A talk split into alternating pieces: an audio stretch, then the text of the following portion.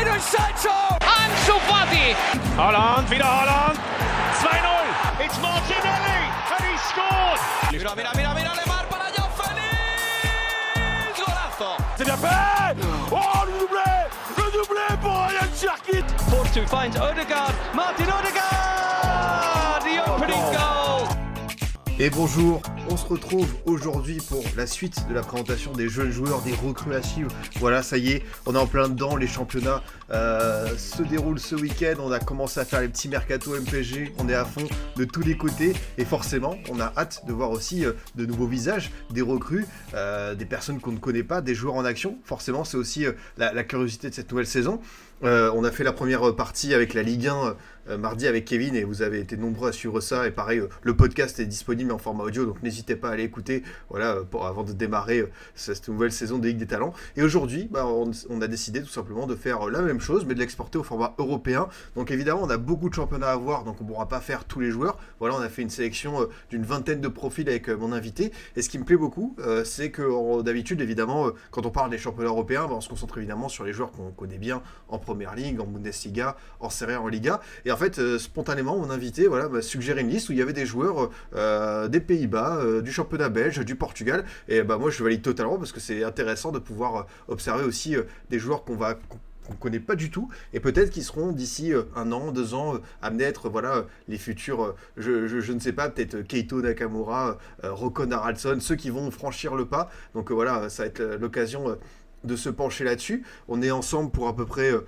une heure, une heure et demie, le temps de, voir tout ça. Évidemment, on parle des joueurs, on parle de leur profil. En plus, mon invité a une appétence euh, pour les stats et la data, donc ça va être très intéressant d'approfondir ça avec euh, des chiffres. Et voilà, on parlera aussi des projets des clubs, forcément, pour prendre un petit peu de hauteur. Je suis très heureux de recevoir, hop, il va apparaître de ce pas, Alexis de Datascout que vous connaissez bien, le compte qui publie très souvent des infographies, des trades, des stats, euh, qui euh, se penche voilà, sur les joueurs, notamment les jeunes. Et c'est lui qui était venu me chercher pour, voilà, euh, il m'avait dit, voilà, une présentation des joueurs à suivre. Il m'a dit, Ouais. Si, tu veux- si tu es chaud pour faire une émission, je, je suis avec toi. J'ai dit, bah ouais, carrément, allez, on y va. Donc, euh, très heureux d'être avec toi, Alexis. Comment tu vas? Bah, salut Adrien, salut le chat. J'espère que tout le monde va bien et merci beaucoup bah, d'avoir euh, de m'avoir invité, d'avoir répondu à ma bouteille euh, envoyée euh, à la mer. Donc merci beaucoup à toi. Et ouais, très hâte de parler bah, des quatre gros autres championnats autres que la Ligue 1 et de quelques petits joueurs à côté. Ouais, ce sera très sympa de parler de tout ça ensemble. Exactement, très beau programme. Je remercie euh, bah, tous ceux qui sont sur le chat, qui sont bien présents, à ceux qui ont déjà lâché leurs petits abonnements. Je vois que, et notamment euh, Baptiste, que j'avais déjà reçu pour une précédente émission, euh, donc ça fait bien plaisir. C'était sur Moudric, je crois, donc voilà, merci beaucoup l'ami. Et en plus, vous passez ce soir sur, sur l'after foot, donc voilà, tout s'enchaîne pour vous. Est-ce que tu peux d'ailleurs nous parler un petit peu du projet Data Scout pour ceux qui ne vous connaîtraient pas encore? Ouais, c'est ça. on passe sur l'After Foot ce soir à 21h45, donc dans Génération After, pour parler un peu bah, de notre histoire, etc.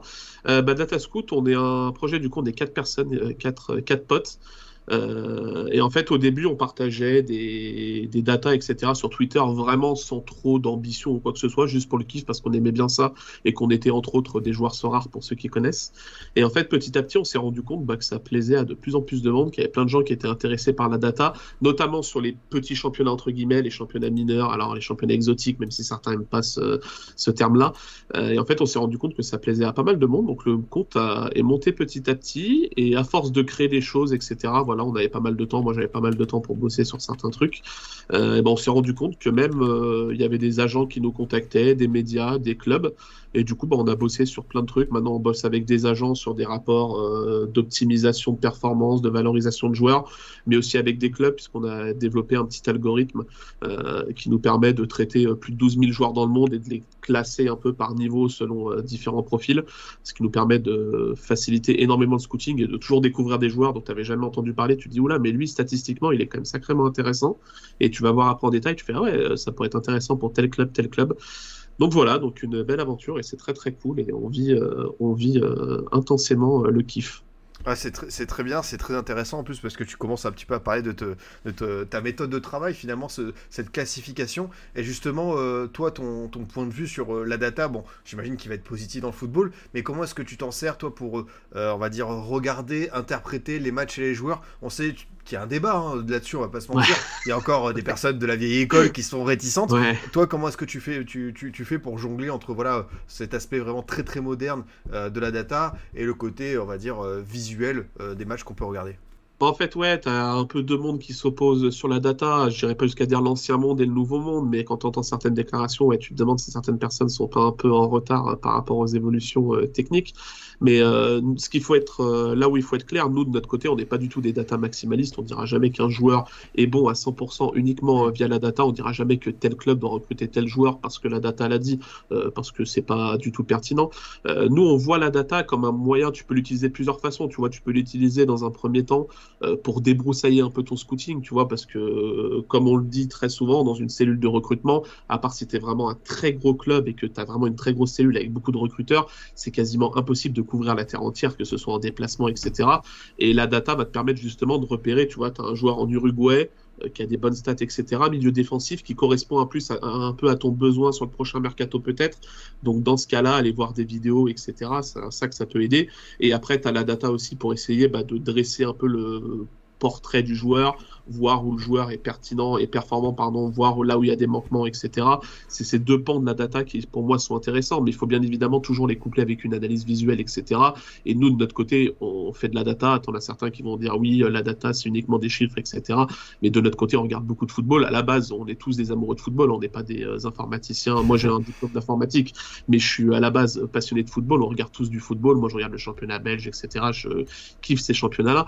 Donc voilà, quand on parle de joueurs, c'est qu'on les a vus jouer un minimum et si on les a pas trop vus jouer, bah justement, on va aller voir des vidéos, etc. pour se renseigner sur le joueur. On va jamais lâcher une analyse statistique juste euh, basée sur les stats parce que c'est absolument pas pertinent et ça peut même amener plus à faire des erreurs qu'autre chose, quoi.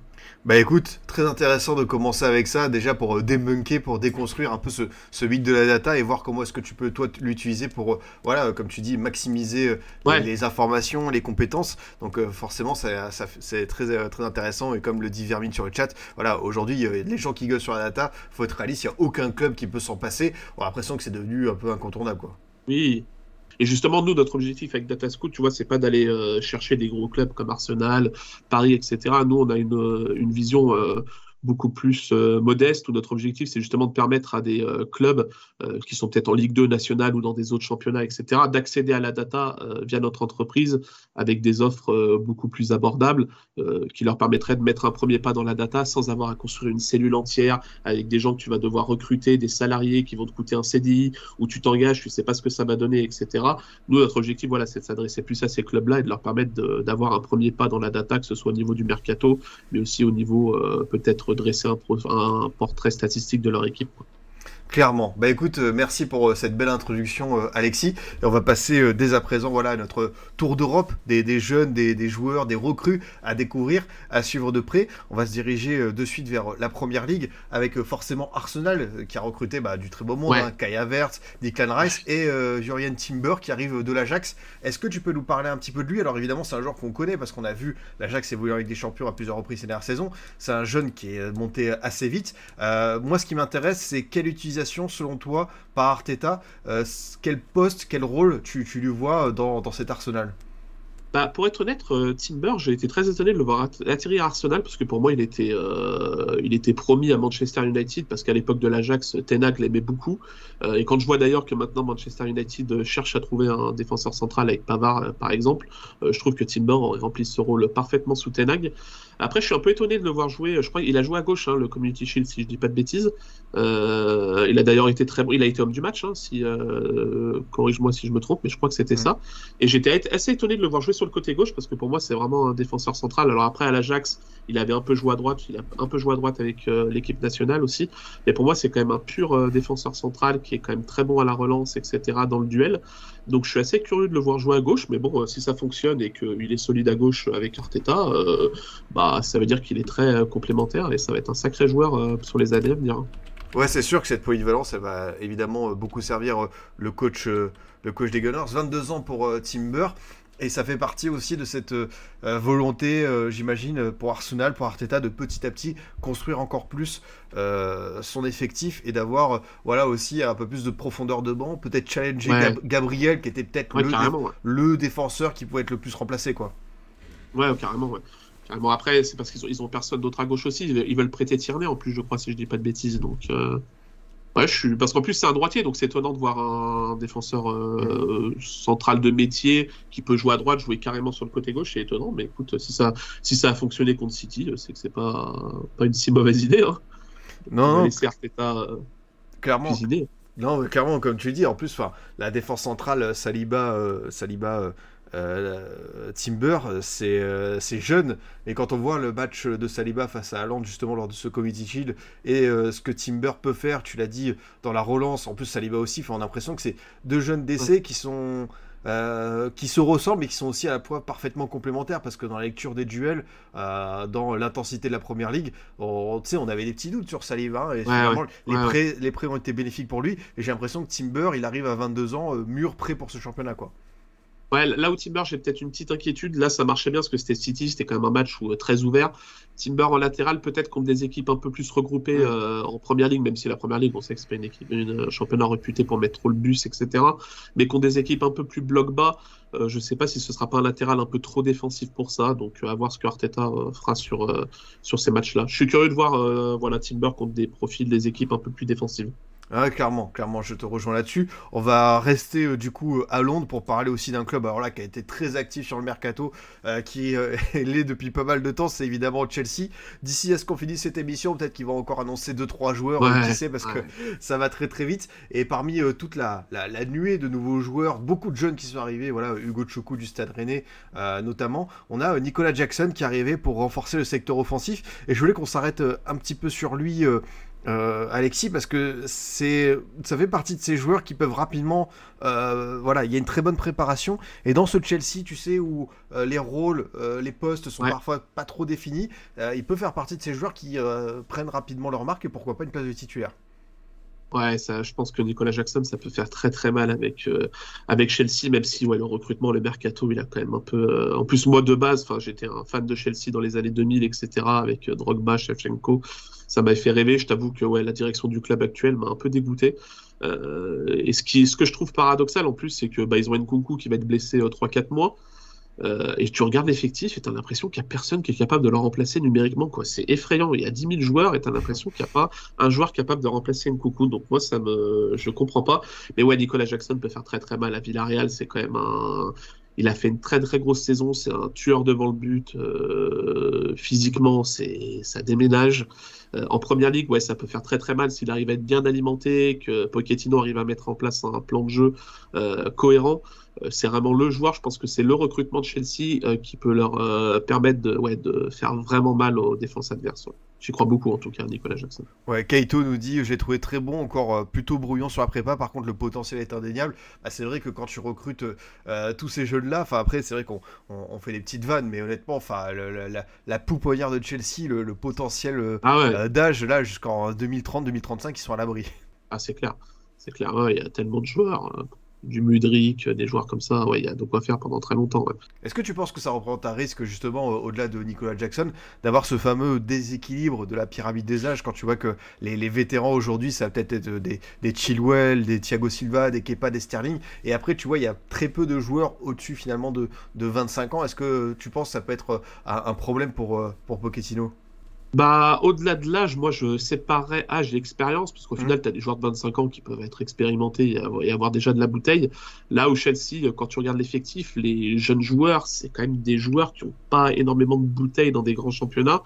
Euh, et c'est là où tu risques d'avoir un gouffre, quoi. C'est que les, jeunes joueurs, il va falloir les encadrer, puis il va falloir aussi leur laisser le temps de s'adapter. Tu vois, un Mudrik, il a quand même pris du temps à s'adapter à Chelsea. On va voir ce que ça donne cette saison, mais ces six premiers mois à Chelsea, c'était pas non plus euh, flamboyant. Donc, il faut leur laisser le temps de s'adapter. Et dans des clubs comme Chelsea, ben, on sait que euh, l'adaptation, il faut qu'il y ait des résultats rapidement. Donc, c'est un peu compliqué c'est un peu compliqué. Non, ça c'est une certitude, évidemment. On voulait aussi parler euh, d'un promu euh, à ce niveau-là, euh, qui revient en première ligue. C'est le Burnley de Vincent Compagnie qui a, qui a, qui a, survolé la, la Championship et qui Ouais. a fait un mercato plutôt intéressant, qui allait chercher pas mal de joueurs, dont Zeki Amdouni, qu'on avait vu avec le FC Ball faire une très belle campagne de Conference League, être un des bourreaux de l'OGC Nice, et aussi un joueur qui a marqué alors, lors de l'Euro Espoir, qui est déjà un international suisse. Dans cette équipe-là, Zeki Amdouni, euh, le, prix, je crois que c'était aux alentours de 17-18 millions d'euros. C'était un attaquant qui était pas mal suivi. Toi, pour toi, Zeki Amdouni en première ligue, t'es, euh, t'as, vraiment hâte? À moi, Zeki Amdounis ou euh, Vincent Compagnie, j'ai très très hâte. Alors le mercato de Burnley dans son ensemble, hein, tu vas voir l'effectif au niveau des offensifs, mais c'est hallucinant. Ils ont, quintuplé les postes, je pense. Ils ont 5 ailiers droits, 5 ailiers gauche, 5 buteurs. Je sais pas comment ils vont faire, mais ils ont quintuplé les postes. Euh, et ouais, le recrutement est très sexy. Du Sanderberge au milieu de terrain, il y en a plein, il y en a eu plein d'autres aussi. Euh, alors il y avait Gors qui part, euh, qui part au Offenheim, mais ouais, l'effectif est très sympa. Compagnie a fait un- une année, une saison exceptionnelle à- en Championship la, sais- la saison dernière. Et ouais, Amdouni, euh, j'ai très très hâte de voir. Moi, c'est un buteur, mais j'ai vu qu'il pourrait jouer peut-être euh, côté droit les premiers matchs en attendant que Benson revienne et que Lyle Foster pourrait jouer devant, donc à voir. Mais ouais, non, c'est un pur crack. Moi, j'adore ce joueur à balle et tout. C'était monstrueux. En, Sui- à Su- en Suisse, il commence à, il commence à percer. D'ailleurs, c'est un peu dommage la blessure d'Embolo pour lui, parce qu'ils avaient un duo qui commençait à fonctionner un petit peu en équipe nationale.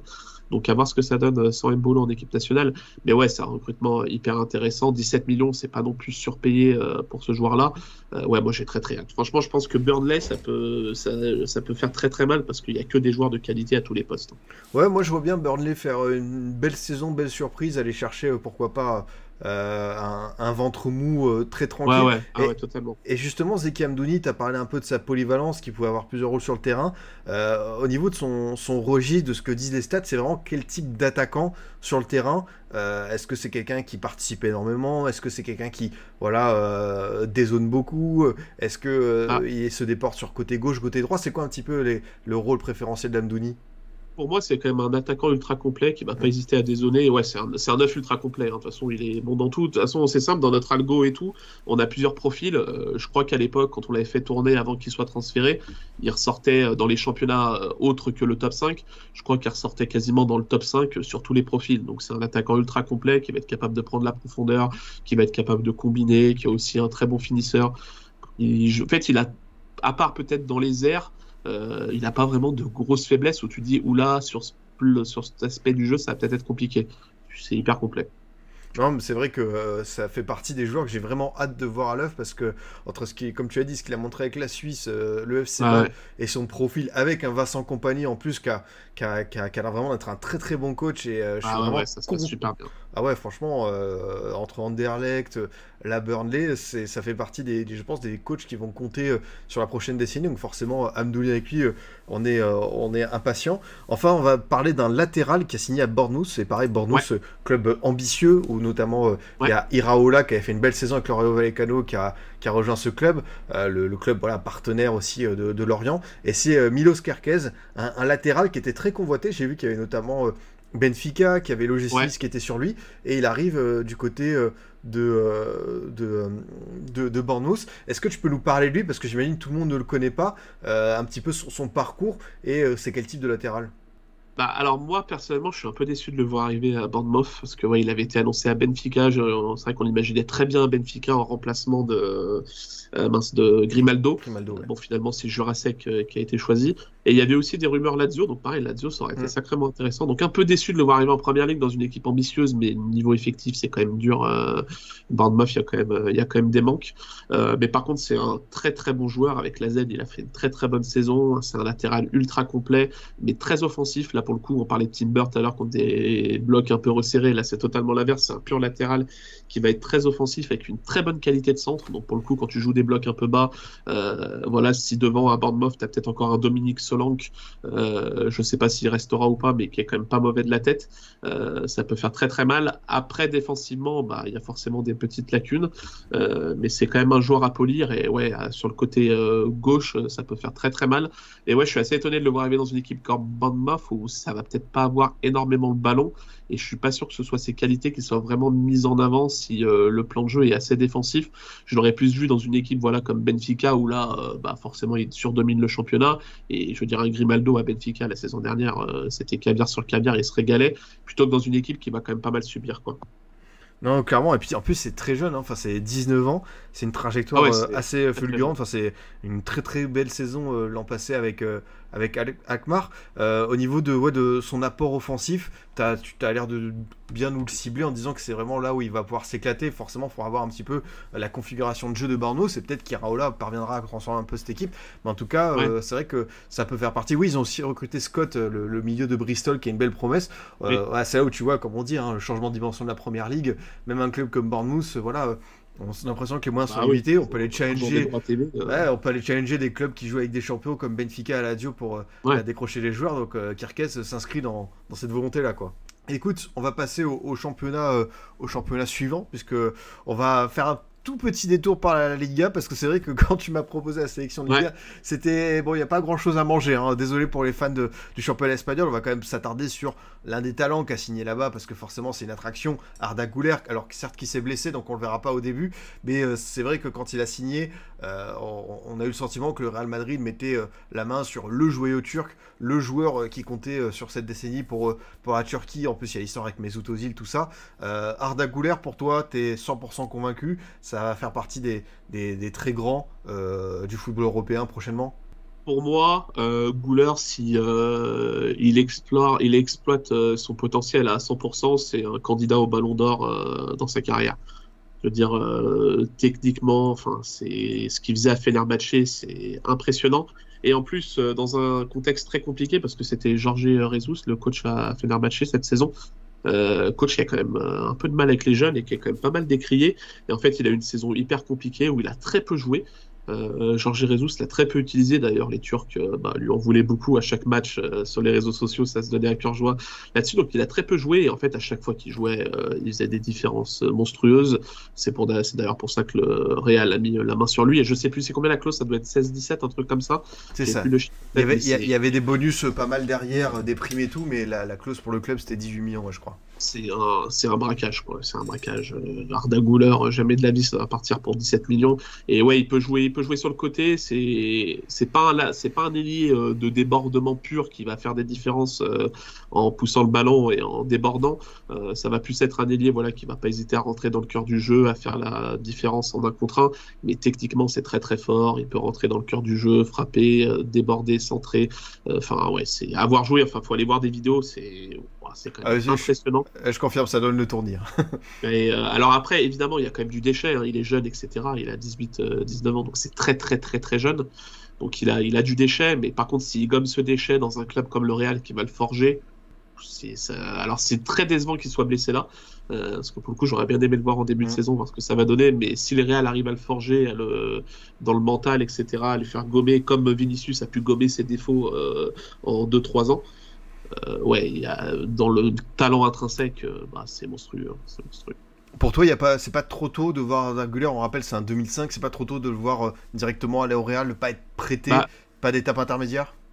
J'avoue que moi, quand j'ai vu qu'il signait au Real, je pensais qu'il serait prêté dans un club pour avoir du temps de jeu.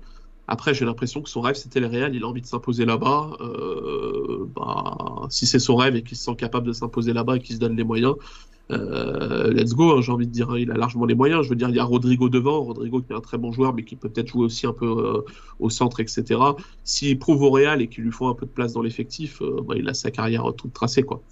Ouais, mais totalement. Bah, C'est vrai qu'en tout cas, sur la- l'attraction, ce qu'il va pouvoir faire au Real, comme tu dis, hein, la petite frustration de l'avoir vu avoir ce pépin physique assez tôt, mais sur l'intégration au Real, c'est vrai qu'on a envie de le voir, de le voir euh, bah, grandir tout simplement. Enfin, Arda Güler, ça fait partie, comme tu dis, d'un potentiel ballon d'or. Et c'est Ouais, vrai ouais. qu'à à cet âge-là, et moi je me souviens hein, ce qu'il a fait avec la Turquie, euh, les- les- les- les- le but avec cette frappe enroulée, enfin, vraiment une facilité à son Ouais, âge qui est assez déconcertante, quoi. Ah, le football a l'air facile. En plus, il joue un, un peu insouciant, tu vois. Il se prend pas la tête. euh, il joue comme il est, mais ouais, ça fait très très mal. hein. Totalement, totalement.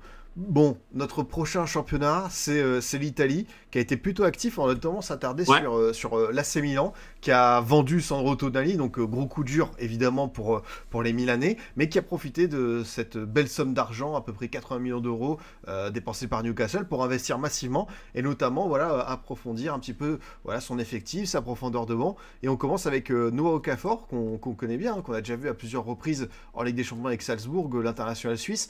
Okafor qui apparaît ce, ce profil un petit peu comment dire, euh, polyvalent, j'ai l'impression, sur le front de l'attaque, il peut évoluer euh, un peu partout, quoi.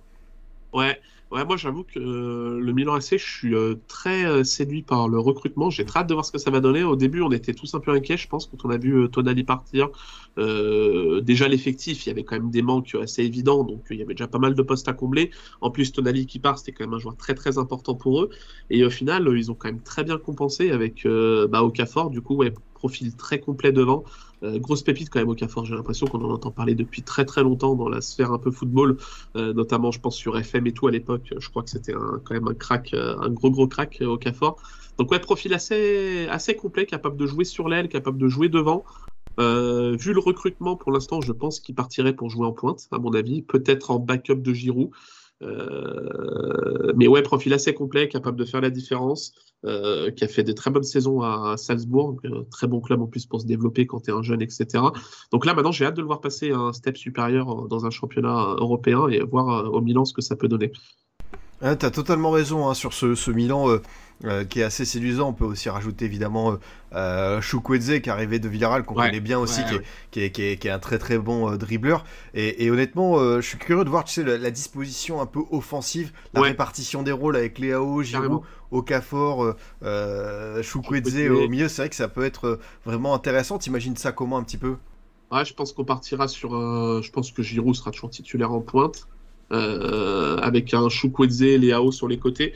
Euh, après, je sais pas, Okafor en 10, ça me paraît quand même un peu léger, euh, c'est pas son poste euh, naturel. je sais pas s'il y aura peut-être pas un recrutement pour jouer en 10, parce que là, alors de tête, je sais plus qu'ils ont pour faire jouer en, en 10 potentiellement. À un moment, ça parlait de Daichi Kamada à l'époque, j'aurais beaucoup aimé parce que pour moi, c'était un top joueur à, à ce poste-là. Là, ils ont plus que Deketeler qui a des rumeurs de départ où ça se passe pas bien à l'Atalanta et Yassine Adli. Euh, donc je suis curieux de voir qui va jouer, euh, qui va jouer en 10. Et oui, il y a Pulisic aussi, c'est vrai, il y a Pulisic aussi. Euh, donc ouais, peut-être. ouais, pour moi, il leur manque quand même un numéro 10 de métier dans ce rôle-là. Donc je sais pas s'ils vont pas recruter à ce poste-là parce qu'il y a un manque, je trouve. Ouais, évidemment, ça va être la curiosité de voir, tu vois. Enfin, il y a tellement de beaux mondes qu'on a oublié Pulisic, qui est peut-être leur recrue phare. Donc, c'est ouais. s'est passé beaucoup, beaucoup de choses cet été à, à, Milan. Et justement, au milieu de terrain, pour être le remplaçant euh, de, euh, de Tonali, euh, les dirigeants milanais ont donc ciblé Tijani Reinders, qui est un milieu de terrain qui évolue à l'AZ Alkmaar. Est-ce que tu peux nous parler de, de lui? Parce qu'évidemment, c'est un joueur qu'on connaît pas tous, j'imagine. c'est quel type de milieu de terrain Reinders?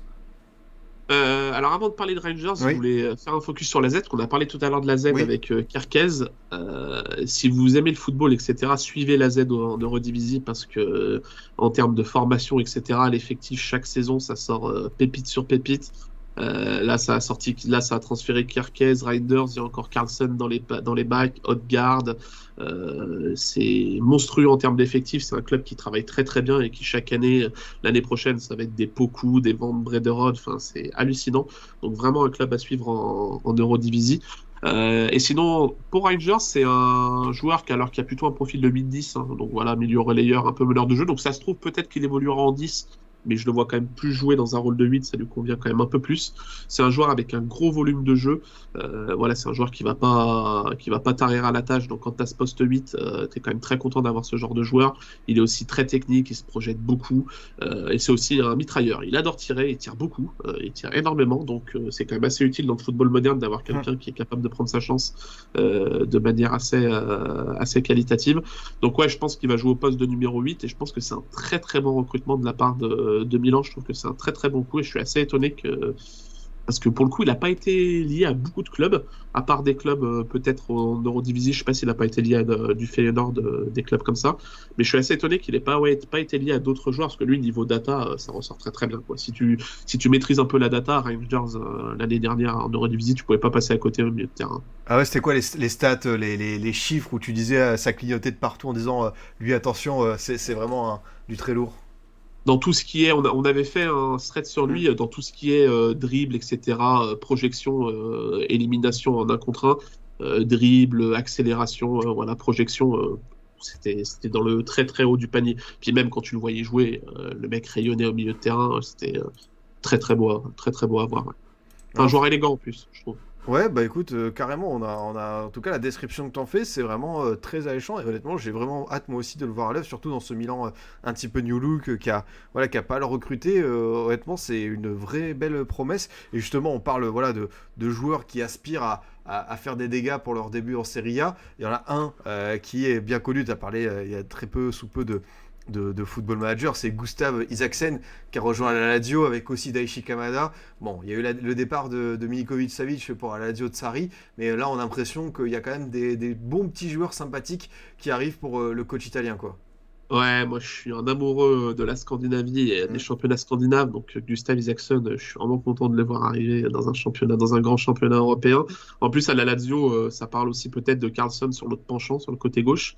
Euh, donc ouais, Isaacson, euh, alors attention à ce joueur, il est peut-être pas prêt pour le haut niveau européen, je mm. trouve.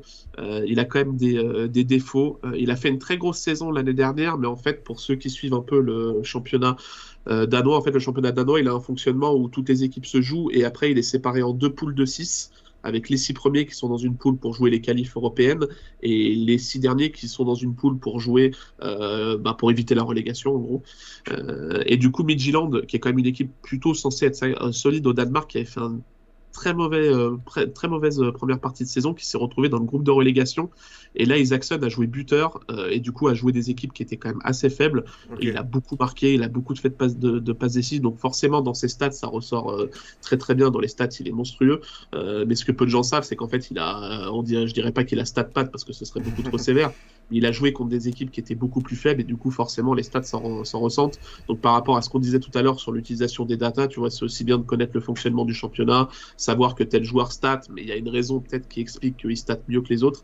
Euh, donc voilà, donc attention. Après c'est un joueur ultra intéressant. C'est plutôt un ailier. Il avait joué avant-centre en fin de saison, mais c'est quand même plutôt un ailier.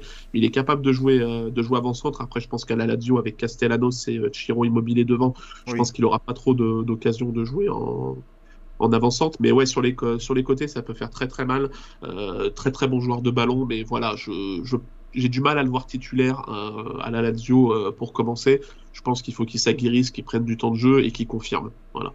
Ah, c'est très intéressant euh, justement euh, le petit comparatif et l'explication sur euh, voilà un joueur qui peut faire beaucoup beaucoup de stats. Il faut toujours remettre ça dans un contexte, surtout pour le championnat danois comme tu l'as expliqué. Justement, tu as parlé un petit peu de son rôle d'ailier. C'est quoi précisément comme type d'ailier? Est-ce que c'est vraiment les dribbleurs, les débordements, quelqu'un qui rentre beaucoup à l'intérieur? C'est quoi le, le, type de, de, de profil d'Isaacsen? C'est un profil un peu atypique, je trouve. pareil que, comme on disait tout à l'heure, on parlait de qui qui n'était pas un, un ailier de débordement pur. Euh, c'est pas non plus un allié de débordement pur, Isaacson, c'est d'ailleurs pour ça qu'il est capable de jouer euh, dans l'axe aussi. C'est quand même un très bon finisseur, donc il va, il va avoir tendance à rentrer euh, bah, pour aller chercher le tir et aller chercher la conclusion d'action. donc ouais, c'est plus un gars technique qu'un mec qui va déborder en utilisant la vitesse, en provoquant l'adversaire et en poussant le ballon. Lui, il va plus aller dans la vision de jeu, dans la passe, dans la passe dans le dernier tiers, trouver l'espace, le, Il va pas, il va bien aimer aller, tu vois, utiliser les half space, etc. C'est vraiment un ailier de ce plus un ailier intérieur, tu vois, qu'un ailier euh, vraiment de débordement. Ouais, mais c'est clairement très intéressant de, le voir. Et euh, tout à l'heure, on parlait d'Alkmaar. Euh, il y a Elf Loco qui nous dit Stengs et Boadou aussi, même si pour l'instant c'est des avec exportation. Pour le coup, eux, ils ont été très bien vendus. C'est vrai qu'aussi la Z a l'habitude de bien vendre ses joueurs, même si derrière c'est peut-être un peu compliqué. quoi. Ouais, et pour le coup, Stengs et Boadou, enfin, il y avait beaucoup de hype et tout, mais c'est jamais des joueurs qui statistiquement ressortaient plus que ça de souvenirs. Euh, il y avait beaucoup de hype, mais euh, j'ai pas le souvenir d'un Boadou ou d'un Stengs qui faisait des saisons euh, vraiment monstrueuses en termes de stats. Quoi. Euh, écoute, on va passer euh, du coup euh, au, dernier joueur concernant la, Serie A. Et pareil, c'est un prospect que l'Inter allait chercher avec Yann Aurel Bisek. tu parlais de la Scandinavie, il a été déniché à Arus, donc au, Danemark. pareil, on est vraiment sur du jeune, du talent, du, de, de l'avenir. Est-ce que tu peux nous parler un petit peu de lui? Ouais, alors ouais, c'est un joueur formé en Allemagne qui après était parti euh, ouais, au Danemark justement s'exporter et essayer d'exploser. Et comme quoi on le voit quand même que dans tous ces championnats, aussi bien la Scandinavie, mais aussi des championnats de l'Est, etc., il y a quand même pas mal de joueurs qui commencent à se dire euh, pourquoi pas essayer d'aller exploser dans un championnat un peu moins réputé euh, pour justement avoir du temps de jeu, exploser. Et maintenant que les clubs s'intéresse peut-être un peu plus à ces championnats, tu vois, la Belgique, etc. Un joueur a peut-être plus intérêt à aller dans ces championnats, à se dire je vais faire une bonne saison là-bas, et on me verra peut-être plus que si je reste dans un club formateur sans avoir de trop de temps de jeu, etc. Et Bissek, je trouve que la, décision était très bonne. Euh, alors c'est un très grand, enfin très grand, c'est un grand défenseur central, donc forcément très bon dans les airs, ça y a pas de souci. Mais ce qui est aussi impressionnant, c'est qu'il est, euh, il est assez rapide. Euh, alors pour les joueurs de FIFA, euh, ceux qui connaissent le Lengthy, euh, Bissek, c'est exactement ça. Je veux dire, à l'accélération, évidemment, il va pas te faire le 50 mètres en 6 secondes. Euh, par contre, dès qu'il est lancé, euh, dès qu'il est lancé à pleine vitesse, quand il faut aller chercher l'attaquant, un attaquant qui part à la limite du hors-jeu, euh, ça déménage, hein, ça déménage. Euh, et ce qui est intéressant, c'est que c'est un joueur qui est formé en 6, si je dis pas de bêtises. Donc à la base, c'est un milieu défensif central.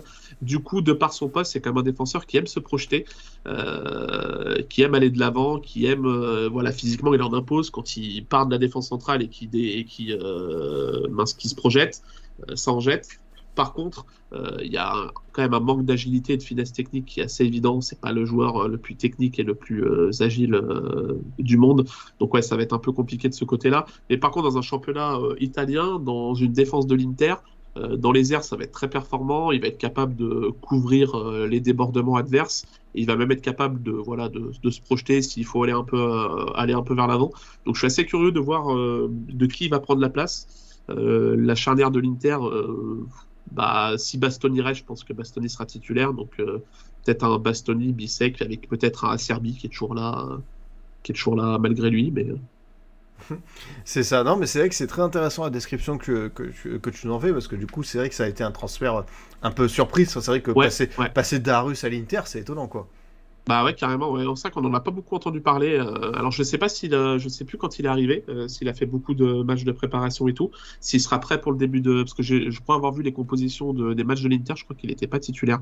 Donc je sais pas s'il sera prêt pour le pour le début de saison, mais je suis curieux de voir ce que ça peut donner un profil comme ça euh, en Italie.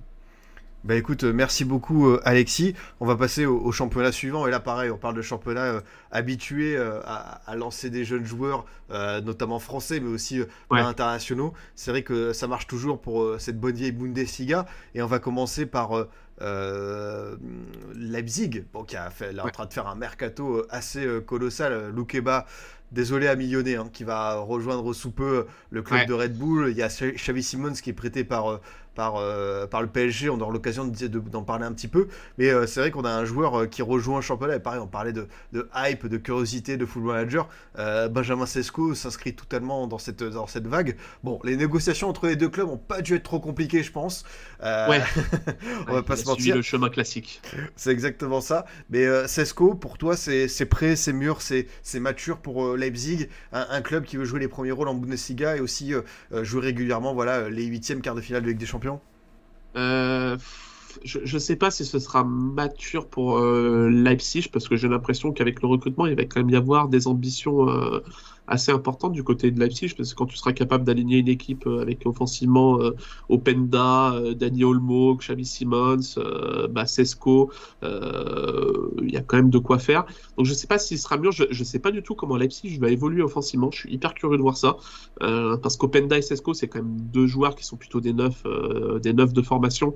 Et je trouve qu'Openda, le faire jouer sur l'aile, c'est peut-être un peu dommage quand on voit que c'est quand même un très bon finisseur. Pareil pour Sesko. Euh, donc je suis assez curieux de voir comment il va, il va évoluer euh, Leipzig cette saison, où va évoluer Simons. Est-ce qu'Openda et Sesko vont justement être euh, plutôt en alternance, en rotation l'un l'un envers l'autre? Est-ce que Dani Olmo sera, jouera sur l'aile, etc. Je suis très curieux de voir ce que peut donner Leipzig cette saison. Ouais, non, c'est vrai que cette, cette utilisation tactique, on va voir ça dans les prochaines semaines, comment ça, ça Ouais. s'opère pour Marco Roseux. Et justement, Sesko, le profil de neuf, est-ce que tu peux nous le résumer un petit peu pour ceux qui ne le connaîtraient pas? Pour le coup, c'est un profil de neuf assez classique. hein. C'est le profil de neuf. euh, J'ai l'impression que c'est le profil de neuf qu'aime bien euh, Salzbourg. euh, alors la comparaison avec Haaland, évidemment, on compare pas le niveau, mais je trouve que c'est un peu le même profil, un pur neuf, très buteur, qui va qui va être clinique devant le but et qui va qui va enchaîner les buts s'il est bien servi. Après, dans le jeu, etc., il doit encore progresser. C'est pas non plus le. Là, on parlait d'Amdouni tout à l'heure, qui était un attaquant complet. Là, on n'est quand même pas sur le même profil de joueur. Mais par contre, euh, dans un championnat allemand, etc., s'il est bien servi par du Simmons, du Olmo, euh, ça peut planter, euh, planter en série. hein. Ah mais ça c'est clair et en plus on l'a dit enfin le, recrutement de, de Leipzig avec Openda avec Xavi Simons derrière t'as Evans. derrière. Euh, c'est un peu de la c'est un peu de la folie. On sait que ce club a, a toujours eu cette appétence par les jeunes joueurs un réseau Oui. hyper efficace euh, la manière voilà de les euh, former post-former. Ils arrivent ensuite à Leipzig en étant mûrs et après bon voilà ils font leur saison et ils partent pour de très gros chèques. Mais c'est vrai que là l'équipe qui est en train d'être construite elle est assez assez sidérante quoi Ouais, ouais, c'est, ouais, je suis très hâte de voir ça parce que les... après Leipzig cha- chaque saison j'ai l'impression qu'on a envie de les voir jouer parce que chaque saison comme tu dis ça va chercher des, des petites pépites euh, des joueurs euh, que tout le monde aime bien sur FM et tout. Donc chaque saison j'ai l'impression qu'on a envie euh, de voir ce que ça donne Ouais, totalement, totalement. Et justement, on parle voilà, de, de, de- de pépites, de joueurs qui vont débarquer avec euh, un statut euh, euh, certain. Et on a eu cet été, tu sais, un marché des numéros 9 qui a été Ouais. euh, très intense, très dense, avec des prix qui commencent à beaucoup grimper. Et le Bayer Leverkusen de Xabi Alonso est allé chercher Victor Boniface euh, à l'Union Saint-Gilloise. Donc euh, les, les suiveurs du championnat belge le connaissent très bien. Et c'est vrai que c'est un joueur qu'on aurait pu peut-être voir en Ligue 1. Il y avait aussi le LOSC qui était un petit peu sur le coup, peut-être euh, Ouais. peut-être Lens. Euh, J'ai l'impression que Leverkusen a eu raison de sécuriser euh, rapidement ce joueur, vu bah, justement les prix qui s'envolent. Je crois que c'est on est aux alentours des 20 millions d'euros. Et surtout un, un joueur qui a fait de très très bonnes choses avec l'USG et un international nigérian au passage. Ouais, bah Boniface, ouais, il fait partie de la génération de Nigérians. Ozymen, Boniface, euh, Gift Orban, je pense qu'ils sont plutôt sereins de ce côté-là. Ouais, ça Au va. poste de numéro 9, à mon avis, euh, ils vont faire une équipe de 5 avec, en jouant qu'avec des numéros 9 parce que leur euh, profondeur à ce poste-là, euh, c'est hallucinant. Euh, ouais, c'est plutôt un bon coup du Bayer Leverkusen en plus avec Xabi Alonso. Je suis curieux de voir ce que peut donner Boniface là-bas. Après, alors je pense qu'en plus, l'avantage, c'est qu'il va potentiellement pas mal jouer parce que Patrick Schick bah, déjà est blessé jusqu'à octobre, un truc comme ça. Et euh, le pauvre, il, enchaîne les blessures, donc je ne sais même pas s'il sera capable de revenir à long terme euh, cette saison. Donc il risque d'avoir du temps de jeu. Euh, donc c'est très bien de l'avoir sécurisé parce que ouais, je pense que comme tu dis sur le marché des neufs et tout, il y aurait forcément eu du monde à un moment qui serait venu toquer à la porte de l'USG et qui aurait proposé une somme équivalente voire supérieure au Bayer Leverkusen. Après Victor Boniface, c'est quand même là on parle vraiment d'un pur neuf. Il y a quand même des petits axes d'amélioration, je veux dire dos au but, etc. dans la construction. Il est, tu sens quand même qu'il est, euh, c'est quand même un buteur ultra puissant. hein, je veux dire, euh, voilà, euh, ça déménage. Euh, tu sens que dos au but, etc. dans l'utilisation du ballon. Alors oui, il est physique, mais il a quand même un peu de mal à utiliser le ballon dos au but. Donc je ne sais pas comment va l'utiliser Xabi Alonso. C'est pas l'attaquant avec lequel tu vas énormément combiner non plus. Donc je ne sais pas si Xabi Alonso va l'utiliser en pur renard des surfaces, voilà, vraiment pour conclure les actions. Mais j'ai hâte de voir ce que peut donner euh, Dans une équipe euh, de Leverkusen en tant que titulaire. Moi aussi, franchement, je suis euh, euh, par rapport à ce qu'a montré Xabi Alonso justement sur ses premiers mois avec, euh, avec Leverkusen, avec un Wirtz pour l'alimenter Ouais. et ce qu'il a montré sur la scène européenne et en championnat belge. Pour moi, Boniface, typiquement, il peut aller chercher la vingtaine de buts en Bundesliga, quoi. Ah bah dans un championnat comme la Bundesliga qui laisse pas mal, euh, pas mal, euh, ouais, la- l'avantage à l'attaque et en plus dans une équipe de Leverkusen avec Xabi Alonso ça joue très très bien au football. Ouais, Boniface s'il est titulaire, euh, s'il est titulaire, oui, ça peut aller chercher les 20 buts sans aucun problème, je pense. On va aller sur le joueur suivant et là pour le coup bah, on est toujours dans ce thème euh, dans ce thème scandinavais avec Hugo Ouais. Larsson qui rejoint Francfort, un club qui nous a habitués à très très bien recruter aussi euh, Ouais. euh, ces dernières saisons. Est-ce que tu peux nous le présenter? Parce que j'imagine pareil pour euh, le chat pour euh, les auditeurs, on est très très peu à le connaître. Donc voilà, c'est quel profil de joueur Hugo Larsson et qu'est-ce qu'il peut apporter à Francfort? Bah, Hugo Larsson, c'est quand même un profil, euh, un très très gros prospect euh, en Suède. Euh, il avait été annoncé dans pas mal de gros clubs cet été. D'ailleurs, ça m'a étonné de le voir arriver à Francfort, parce que je pense qu'il était pisté par d'autres clubs. Mais ouais, on est sur un très très gros crack. Euh, moi, je pense qu'il peut vraiment exploser à Francfort. Comme tu dis, je pense que c'est le club parfait pour lui, là où il sera, où il aura du temps de jeu, euh, dans un club qui joue plutôt bien au football, qui sait repérer les bons joueurs. On est sur un box-to-box euh, très technique. Franchement, c'est hyper plaisant à voir jouer. Et en plus, il a une très bonne qualité de passe. Euh, donc au milieu de terrain, c'est quand même un joueur capable d'un peu tout faire. Alors il a un peu d'errement défensif, c'est pas le mec qui va euh, vraiment être le plus présent défensivement, mais par contre très technique, très bonne vision euh, de jeu, très bonne qualité de passe.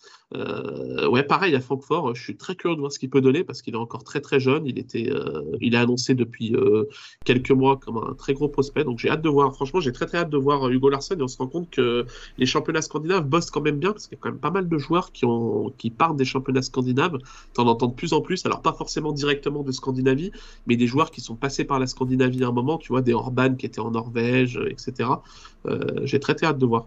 Ah mais c'est sûr que c'est devenu incontournable un petit peu. on peut le voir, hein, même Montpellier a recruté Accor Adams en, en, Norvège. On a voilà euh, ces joueurs euh, arrivent et voilà, au-delà du Danemark, on surveille beaucoup euh, ce qui se passe.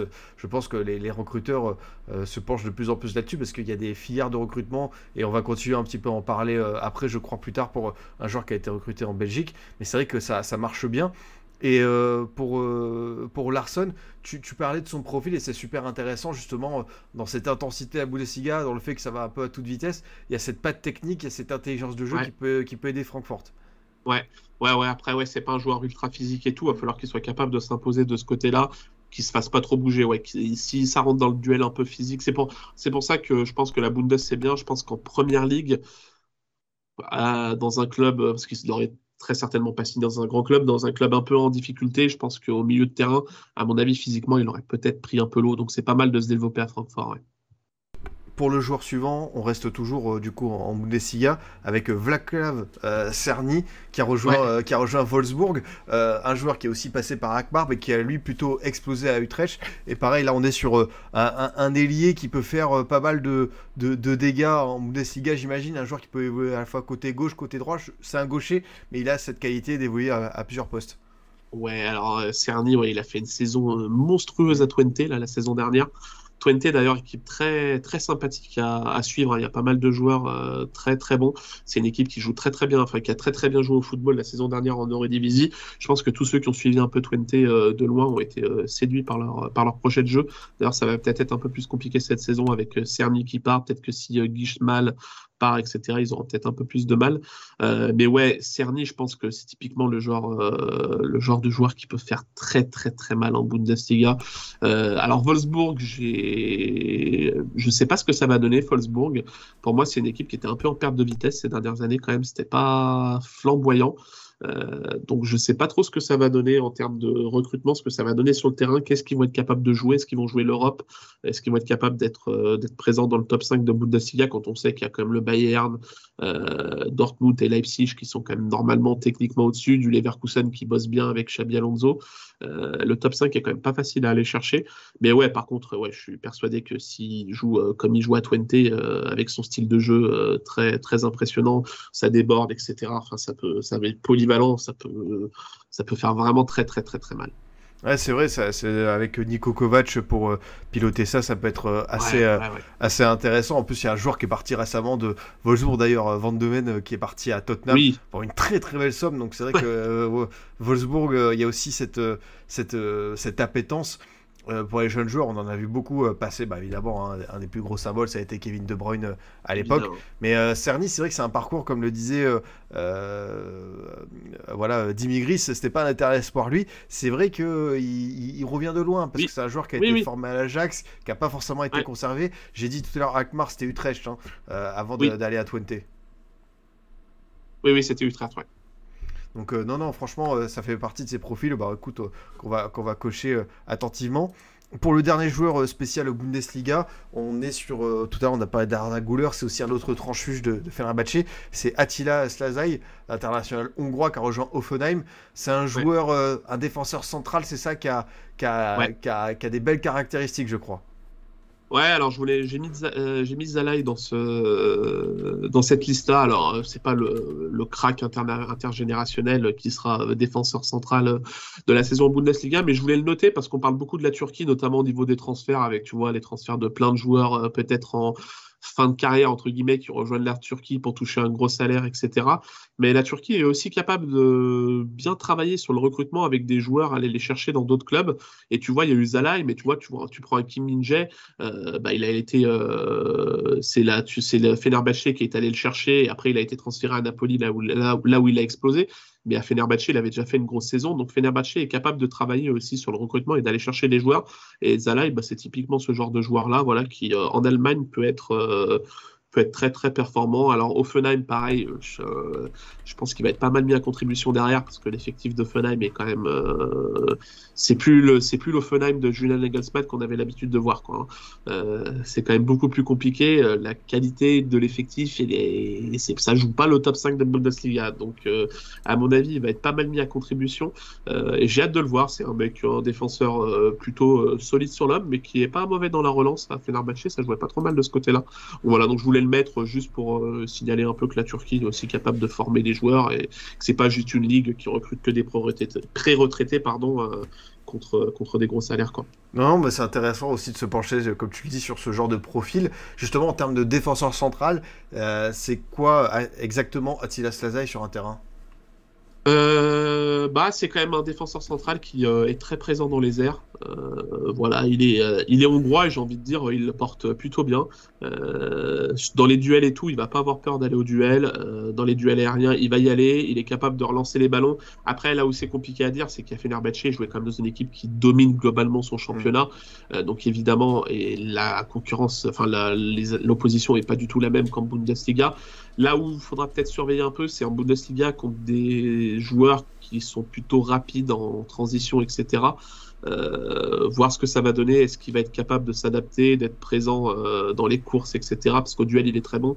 Après, il va falloir qu'il soit présent dans les courses quand tu défends sur du Openda et tout, sur du command. Euh, c'est pas la même, quoi. C'est pas la même. Bah, total... J'ai hâte de voir ce qu'il donne. Totalement. On va voir comment est-ce qu'il va répondre à, à, à, ce duel, à ce défi euh, très intense. Euh, on va passer du coup, euh, comme on l'a dit, l'objectif c'était aussi de parler des championnats un petit peu alternatifs entre ouais. guillemets, moins UP. Et forcément, il y a le Neymar néerlandais, comme on le souvient souvent. Évidemment. Noah Lang qui a rejoint le PSV. Est-ce que tu peux nous parler un petit peu de, de lui? Et justement, c'est vrai qu'il est arrivé dans, dans, dans, cette équipe euh, du, du, PSV, Noah Lang. Euh, comment est-ce qu'on, est-ce que c'est, il aurait pu aller plus haut tout simplement, ou est-ce que tu trouves que c'est une bonne étape pour lui? Il y, a, il y a beaucoup de choses à dire. Ah oui, ça c'est sûr. Noah Lang. Putain, il y a beaucoup de choses à dire.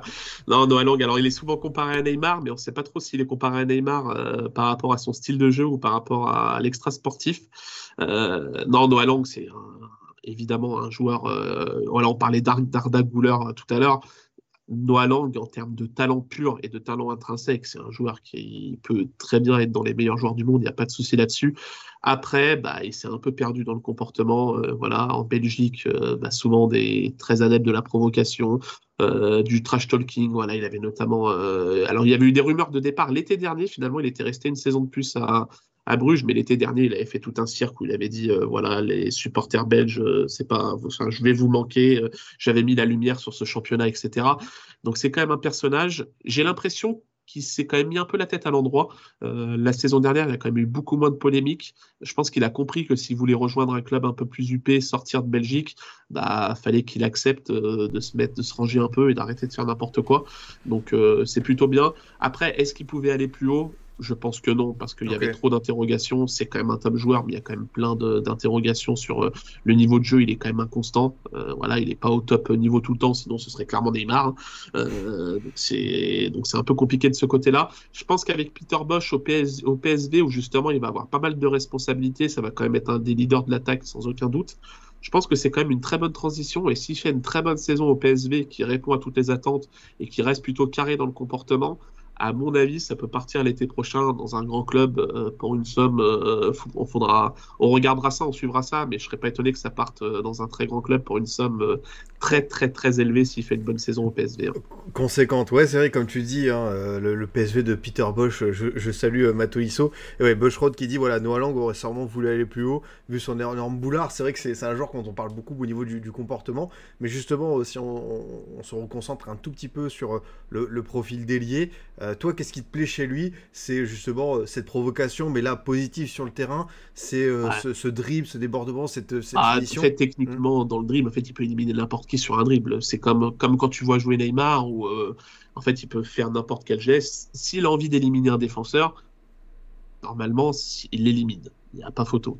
Il n'y a pas photo. Techniquement, c'est impressionnant, ouais, ça va vite, et ouais, ouais, enfin oui, dans les, qualités de dribble, il y a très peu de joueurs dans le monde qui ont cette qualité de dribble. Hein. C'est fou de dire ça d'un joueur qui joue à Bruges et qui joue, maintenant joue au PSV, mais sur le côté gauche, euh, techniquement, euh, par rapport à des Enfin, je veux dire, techniquement, il n'a rien à envier à des Neymar et des Vinicius. Hein.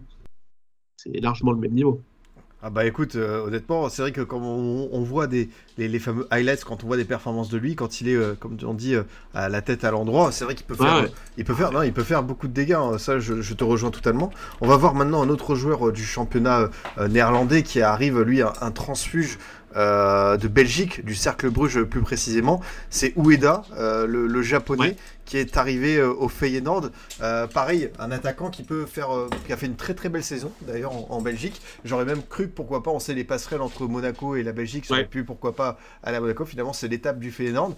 Ueda, qu'est-ce qui t'a, qu'est-ce qui t'a marqué chez lui? Qu'est-ce qui ressort aussi statistiquement?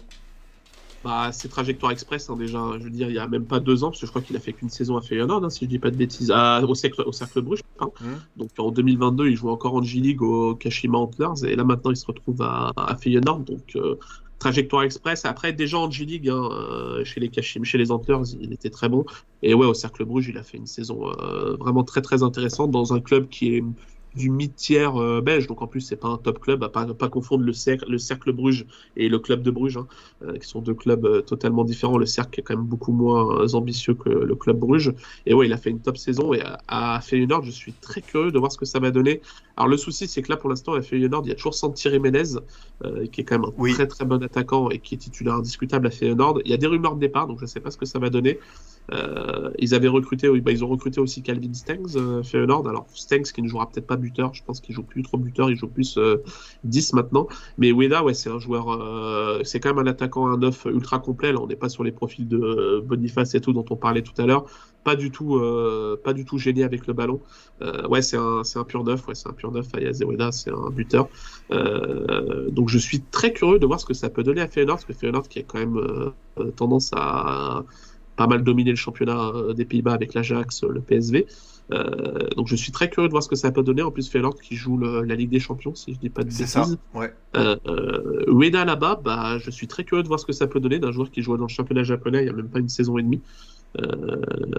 Et à Feyenoord, je pense que dans le championnat en plus de, de ça peut très bien coller. Je pense qu'il peut très vite s'adapter. Parce qu'en plus, il a même pas montré de problème d'adaptation. Tu vois, un joueur qui joue au Japon, tu peux te dire, bah ouais, il arrive en Europe, etc. Peut-être barrière de la langue, il va peut-être pas s'adapter tout de suite, il faut peut-être lui laisser une saison tranquille bah, lui, des premières saisons au Cercle Bruges, ça enchaînait les buts, donc il a fait énorme. Maintenant qu'il est adapté au championnat européen, euh, j'ai vraiment, j'ai vraiment hâte de voir ce que ça va donner. Ouais, tu dis adaptation express, et même quand je regarde les statistiques, 23 buts en 42 matchs avec le Cercle ah Bruges. Impressionnant. Pour seulement 9 millions d'euros, euh, je trouve que le Feyenoord, enfin, si ça se confirme derrière pour Ueda, ah ça peut être une des très très bonnes affaires du mercato, quoi, ah dans, le potentiel offensif. Non, honnêtement, c'est assez, euh, c'est assez épatant. On va passer du coup euh, maintenant euh, au championnat euh, portugais. On a commencé, d'ailleurs je crois que tu as déjà cité son nom, au niveau des latéraux, c'est Jurasek qui a rejoint le, Benfica. Pareil, Benfica, on aurait aussi pas pu parler, bah là on a fait à l'instant un petit mot sur Feyenoord, mais Koksu qui, a fait, qui a été impressionnant aussi, qui arrive, qui, qui peut être assez impressionnant, hâte de le voir en, en C1. Jurasek du coup, qu'est-ce qui t'a plu chez lui? Et pareil en termes de profil de latéral, qu'est-ce qui euh, peut euh, susciter un petit peu euh, de l'adhésion, voire on va, on va le voir en Ligue des Champions. qu'est-ce que peut apporter Jurasek à cette équipe de Benfica Ouais, je suis assez étonné parce qu'il vient du il Slavia Prague du coup. On n'en a pas trop entendu parler. Le transfert a été annoncé un peu comme ça du jour au lendemain. Il n'y avait pas trop eu de rumeurs du côté de Benfica. Là où justement les rumeurs c'était plus du Kerkez où là apparemment Benfica avait justement rencontré les représentants de Kerkez et tout. Et Jurasek qui arrivé très rapidement. C'est un recrutement euh, très intéressant et surtout ça prouve que Benfica en termes de cellules de recrutement c'est quand même l'une des meilleures d'Europe parce que chaque saison ça va chercher des pépites un peu à droite dans l'Amérique du Sud, dans les championnats de l'Est, en Scandinavie. Euh, c'est vraiment impressionnant. Je pense qu'il y a pas mal de clubs qui devraient s'inspirer de Benfica. Après, en termes, du en termes de profil, je pense que Benfica, ils sont pas bêtes. Ils savent que dans leur championnat, etc., ils doivent avoir un, joueur quand même assez offensif. Euh, c'est un peu le même profil. C'est pas étonnant qu'il soit que Carquez et lui aient été liés à Benfica parce que c'est des profils qui sont quand même assez, euh, assez similaires. C'est deux latéraux qui sont plus offensifs que défensifs. Donc, euh, en dans le championnat du Portugal, ça va faire très très mal parce que le niveau du championnat Portugal, à part Benfica, Porto et le Sporting qui a fait un très bon recrutement, euh, le niveau est quand même assez faible. Là où je me pose un peu de questions pour Jurasek, c'est est-ce qu'il va être au niveau, parce qu'il jouait quand même au Slavia Prague, donc c'est pas non plus le, meilleur championnat du monde, est-ce qu'il va être au niveau euh, de la Ligue des Champions? Je me pose la question. Je crois que Benfica a joué la Super Coupe hier. Il n'était pas titulaire d'ailleurs. Ils ont fait jouer euh, un jeune, enfin un mec de 24-25 ans sur le côté gauche. Là, j'ai perdu son nom. Euh, donc j'ai hâte de voir s'il va être au niveau pour la Ligue des Champions. Pour le championnat du Portugal, je me fais pas trop de soucis. Normalement, ça devrait aller. Mais s'il tombe dans une poule assez compliquée en, Ligue des Champions, bah, je suis curieux de voir s'il sera capable d'élever son niveau et de, répondre, à la concurrence. quoi. Ouais, totalement. C'était Ristich et Alexander Ba, avec les, latéraux titulaires hier pour Benfica. Voilà, le, chat était aussi à l'affût, était attentif. Mais ouais, mais globalement, euh, tu l'as dit, et c'est très intéressant. C'est vrai que la dimension prise par Benfica, en ayant toujours cette politique, on le sait, hein, depuis euh, 10 ans, euh, les ventes de David Luiz, euh, Di Maria à l'époque, qui étaient déjà conséquentes. Mais aujourd'hui, on réussit encore à vendre les joueurs. Ben voilà, Gonzalo Ramos qui va partir pour 80 millions d'euros au, au, PSG tout en ayant euh, cette, cette, espèce de, ouais, de, de, de, de, vision, vraiment faire venir des joueurs encore et toujours. Enfin, euh, honnêtement, euh, le meilleur exemple, c'est quand même Enzo Fernandez. Quoi. Tu le fais venir pour 15 millions de River Plate, il part 6 mois après pour 120 millions. Donc, ce que fait Benfica, c'est le jackpot tout en ayant une équipe compétitive, deux quarts de finale d'affilée en, Ligue des Champions, par exemple. Ah, mais l'équipe sur le papier, là, cette saison, elle est encore une fois, enfin, c'est ultra sexy. Hein, je veux dire, devant, ça va très certainement recruter Arthur Cabral, de ce que ça parlait, l'attaquant de la Fiorentina. Euh, après, derrière, tu as du Rafa Silva qui est un peu mis, euh, un peu décrié au Portugal, mais derrière, tu as du Di Maria, du Horsnes, du euh, David Neres au milieu de terrain, tu as du Florentino Luis, Luis pardon, du Kokchou. derrière, tu as du Otamendi, du Antonio Silva, Alexander Bass sur le côté. Ça a recruté Trubin au cage. L'effectif, sur le papier, c'est un effectif très, très intéressant. Ouais, bien vu, bien vu aussi de citer euh, Troubine parce que c'est un gardien ukrainien dont on parle beaucoup et qui a fait vraiment de très belles choses. Donc c'est vrai que lui aussi, ça peut être. Black euh, les, ouais. portugais, euh, ils, ont hâte de le voir, euh, de le voir partir. Hein. T'as as lu, as lu les mêmes choses que moi sur sur les gardiens grecs. c'est clairement, c'est clairement le cas. pareil au Portugal, t'as commencé à le dire, le Sporting qui fait un très beau recrutement et a justement un joueur qu'ils ont été chercher en Championship, Victor Gyökeres, qui était à, à Coventry, qui est également passé par Swansea, par Brighton un peu avant. Euh, qu'est-ce qui t'a marqué chez lui Et euh, est-ce que c'est pour toi ouais, une des belles attractions du championnat portugais? Comment est-ce que tu l'expliques? Ah ouais, Gyökeres, j'ai hmm. très très hâte. J'ai l'impression de dire euh, que j'ai très très hâte pour tous les joueurs. C'est peut-être parce que j'ai fait la liste, mais Gyökeres, ouais, à Coventry en Championship, il a fait une saison monstrueuse, but sur but. Alors lui, but, but, but. Ils l'ont quand même payé 20 millions, donc ils ont quand même payé une belle somme pour l'attirer. Mais par contre, ouais, au Sporting, avec le beau recrutement du Sporting, euh, on parle d'un buteur euh, pareil, ultra complet, mais niveau, enfin, s'il garde le même rythme devant le but de finition, euh, c'est vraiment impressionnant à voir parce que surtout en Championship, il y a des gens parfois qui pas qui, ouais, qui méprisent un peu la Championship. je pense que la Championship, en termes de niveau, on n'est pas très loin d'une Ligue 1, hein, très franchement. Hein. Si tu enlèves évidemment des clubs comme Paris et tout, mais le ventre mou de la Ligue 1, je pense que le ventre mou de la Ligue 1 euh, est pas forcément au-dessus du haut niveau de la Championship. Hein. Euh, et surtout la Championship, en plus, c'est un, championnat qui est quand même euh, très très très très physique. un championnat qui est réputé pour que les joueurs répètent les courses, etc. Plus un championnat avec 24 équipes, donc il y a un nombre de matchs dans la saison. Tu es sûr qu'un joueur qui joue beaucoup en Championship est prêt physiquement pour le championnat portugais? Donc ouais, au Sporting, euh, le Sporting qui justement avait un peu souffert ces dernières années, il y a quand même Benfica et Porto qui étaient un peu au-dessus. Euh, là, Porto, j'ai l'impression que ça s'essouffle un peu. Il n'y a quand même pas eu de gros recrutements. Euh, j'ai l'impression que la dynamique s'essouffle un peu à Porto. Et je serais pas étonné de voir Benfica et Sporting lutter un peu pour le titre et Porto faire un peu, un peu moins bien d'habitude c'est vrai qu'il y a des dynamiques qui sont peut-être euh, un peu, un peu mouvantes euh, au, Portugal. Et je suis d'accord avec toi sur ce que tu dis sur la Championship. Vraiment un championnat, euh, pour avoir regardé pas mal l'an passé. Ah ouais, ça joue, hein. ouais, ouais, franchement. Et en plus, ça, regarde, cette saison, tu as Leeds, Leicester, Southampton qui sont là. Regardez, il y a un moment donné, je crois que Leicester sur son banc avait euh, des joueurs, euh, ils avaient, euh, ils avaient Daka, ils avaient Albrighton, ils avaient Ricardo Pereira, ils avaient vraiment genre des, joueurs qui ont été internationaux et qui sont internationaux pour un club de D2, c'est assez saisissant. Une équipe comme Watford la saison dernière qui fait 7 tu vois l'effectif de Watford, franchement, tu les places en Ligue 1, je pense qu'ils jouent le podium sans, sans sourciller, quoi. Donc, ouais, la Championship, c'est pas mal d'aller chercher les joueurs en Championship, quoi. Ah, totalement, totalement. On va terminer avec du coup bah, l'un des championnats euh, que, tu apprécies le plus, j'imagine, et qui est devenu un, le meilleur championnat du ah, monde. une ligue très tendance euh, au niveau voilà de tout ce qui est euh, développement des joueurs, scouting, voilà ciblage. On a vraiment un, temps d'avance. On a l'impression qu'en Belgique que ça a vraiment pris une ampleur assez incroyable. On va commencer par parler par Daliou Fadera, qui est un ailier gambien qui est arrivé à Zulte Waregem et qui a rejoint Genk cet été. Euh, la Gambie, on sait qu'il a fait des beaux résultats euh, ces derniers temps, en, notamment la Coupe du Monde U20. Euh, et du coup, Fadera peut s'inscrire totalement dans cette nouvelle dynamique. Et surtout, moi, ce qui m'intéresse, c'est forcément est-ce que c'est un joueur qui va être amené rapidement, comme il a que 21 ans, à être, tu penses, voilà, 2024, voire 2025, une attraction du mercato à venir? Ouais, Fadera, ouais, je, suis très curieux de voir ce que ça va donner à Genk. Alors Genk, il va sûrement remplacer numériquement, euh... mince, il va remplacer numériquement Mike Trésor, euh, qui est toujours pas parti d'ailleurs. Là, pour moi, c'est une, euh, c'est une énigme. Je ne comprends pas pourquoi aucun club s'est toujours pas positionné sur Mike Trésor. mais il a fait une saison, je, ne sais même plus en tête combien il a fait de passes décisives. Je crois que c'est 20 et quelques. Enfin, il a fait une saison en JPL où il a écrasé le championnat. Donc il devrait remplacer numériquement Mike Trésor si Mike Trésor part. Euh, par contre, on n'est pas du tout sur le même euh, sur le même style de joueur là où sur Mike Trésor, on est sur un joueur euh, plutôt un ailier qui va aimer rentrer dans le cœur du jeu, qui va faire la différence par la passe, etc.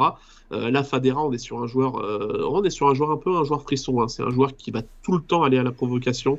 Je, quand on fait des stats et tout, c'est le joueur qui fait le, qui mmh. tente le plus de dribbles ou qui en réussit le plus. Je sais plus, il y a un truc comme ça, mais dans les dribbles en Belgique, Azul, qui est pas une grosse équipe en plus de Belgique pour le coup, Azul en plus il descend, il descendait en D2, donc c'est vraiment pas qu'ils ont fait une grosse saison. En termes de dribble, il était dans les premiers. Euh, c'est vraiment très très sympa à avoir joué. Donc dans une équipe de Genk qui a un peu déçu en perdant son match de barrage là pour euh, la Ligue des Champions, euh, je suis très curieux de voir s'il peut remplacer Mike Trésor et s'il arrive à s'adapter à Genk. S'il s'adapte, ça peut être un joueur ouais, super sympa à avoir joué. C'est vraiment super cool à avoir joué. Il a un style de jeu qui est hyper intéressant. C'est ouais, c'est très très sympa à avoir joué Fadera. Ouais, totalement. Il y a Reaper qui dit JPR Pro League, le meilleur championnat du monde, qui te rejoint, qui te rejoint euh, totalement. Et euh, Loïc qui rappelle que Burnley et Bradford étaient sur Trésor. Moi, dans mon mercato idéal de l'Olympique Lyonnais, j'avais pensé bah que c'était le bah joueur idéal. Bon, bah c'était sans savoir l'histoire de DNCG, tout ça. Oui, mais moi, je suis d'accord avec toi sur Mike Trésor aussi, qui a un jeune joueur et qui mérite. Euh, voilà, hâte de voir le dénouement pour lui sur ce mercato. On va passer du coup euh, à un joueur qui vient de Scandinavie, qui a rejoint l'Union Saint-Gilloise, pareil, euh, équipe qui travaille extrêmement bien euh, ces dernières années. Le club, comme vous le savez, partenaire de Brighton, donc forcément, il y a beaucoup de stimulation, ça, travaille pas mal, une belle synergie entre les deux, avec Mathias Rasmussen qui arrive de, de Norvège, de Brann précisément. Est-ce que tu peux nous présenter, parce que lui, pour le coup, je le connais pas du tout, mais j'ai l'impression que ça peut être aussi une des belles trouvailles du championnat belge. Ouais, bah, l'Union Saint-Gilloise, hein, ça bosse très très bien. Hein. comme tu le dis, euh, club satellite euh, de Brighton, donc forcément, bah, ça bosse très très bien. Euh, d'ailleurs, pour ceux qui suivent un peu la première ligue et tout, si vous suivez Brighton, je vous conseille de regarder Adingra, qui, a, jouait à l'USG justement la saison dernière, qui avait fait une très grosse saison. Là aussi, pareil, on est sur un joueur très très frisson, voilà, qui va toujours aller dribbler, faire la différence. Donc très très sympa à avoir joué. Donc si vous regardez Brighton, je pense que vous allez entendre parler de lui, même s'il y a de la concurrence évidemment à Brighton. Mais ouais, Mathias Rasmussen, je pense qu'il arrive dans l'optique de remplacer numériquement Teddy Thomas, qui est parti à Reims. Euh, voilà, Thomas qui était le capitaine, qui était quand même un joueur emblématique de l'USG, qui a fait une très très bonne saison avec eux, qui avait participé au bon euh, parcours européen du club. Donc je pense qu'il vient pour euh, remplacer numériquement, numériquement Teddy Thomas. Donc c'est un joueur, c'est un 8, hein, plutôt box-to-box, etc. profil de milieu assez complet. Euh, pour le coup, qui n'est pas, qui est pas un très grand dribbleur, euh, mais qui est capable euh, de faire la différence par la passe, qui va avoir une activité défensive quand même intéressante, qui a une très bonne vision de jeu. donc dans un club comme l'USG qui bosse bien, alors même si l'USG cette saison, ça risque d'être peut-être un peu plus compliqué. Après, on disait ça de la saison dernière. ils ont fait un très bon parcours européen et ils étaient champions jusqu'à la 92e minute du dernier match de la saison. donc, donc je, je, suis curieux de voir ce que ça peut donner l'USG avec Rasmus scène au milieu. Mais ouais, c'est un milieu assez complet, euh, voilà, qui, euh, qui peut, typiquement le genre de joueur qui, alors je sais plus pour combien il a été recruté, euh, je n'ai plus le chiffre en tête, mais c'est le genre de joueur, s'il fait une bonne saison à l'USG, une ou deux bonnes saisons, il peut partir pour facilement fois 2 entre x2 et x5 dans un autre club. Hein. Le prix du transfert, c'est 1,2 million d'euros. Ouais, Donc voilà. euh, voilà. Quand on dit qu'il y a encore euh, possibilité de faire des bonnes affaires, notamment dans ces fameux championnats scandinaves, parce que pour le coup, lui, il vient de Norvège, c'est tout Ouais. à fait encore possible. Tu vois, on- là, tout à l'heure, depuis, on a parlé de certains prix. Ueda 9 millions, Rasmussen 1,2. Bah, c'est vrai que peut-être euh, plutôt que d'attendre des étapes parfois intermédiaires et de payer très très fort le prix de certains joueurs, on peut encore, tu vois, Ouais. devancer ça. On va terminer du coup avec euh, le dernier jeu. En plus, c'est incroyable parce que Benfut euh, l'a annoncé, Versen de Brugge. Euh, ouais. Ouais, il l'a dit, ouais.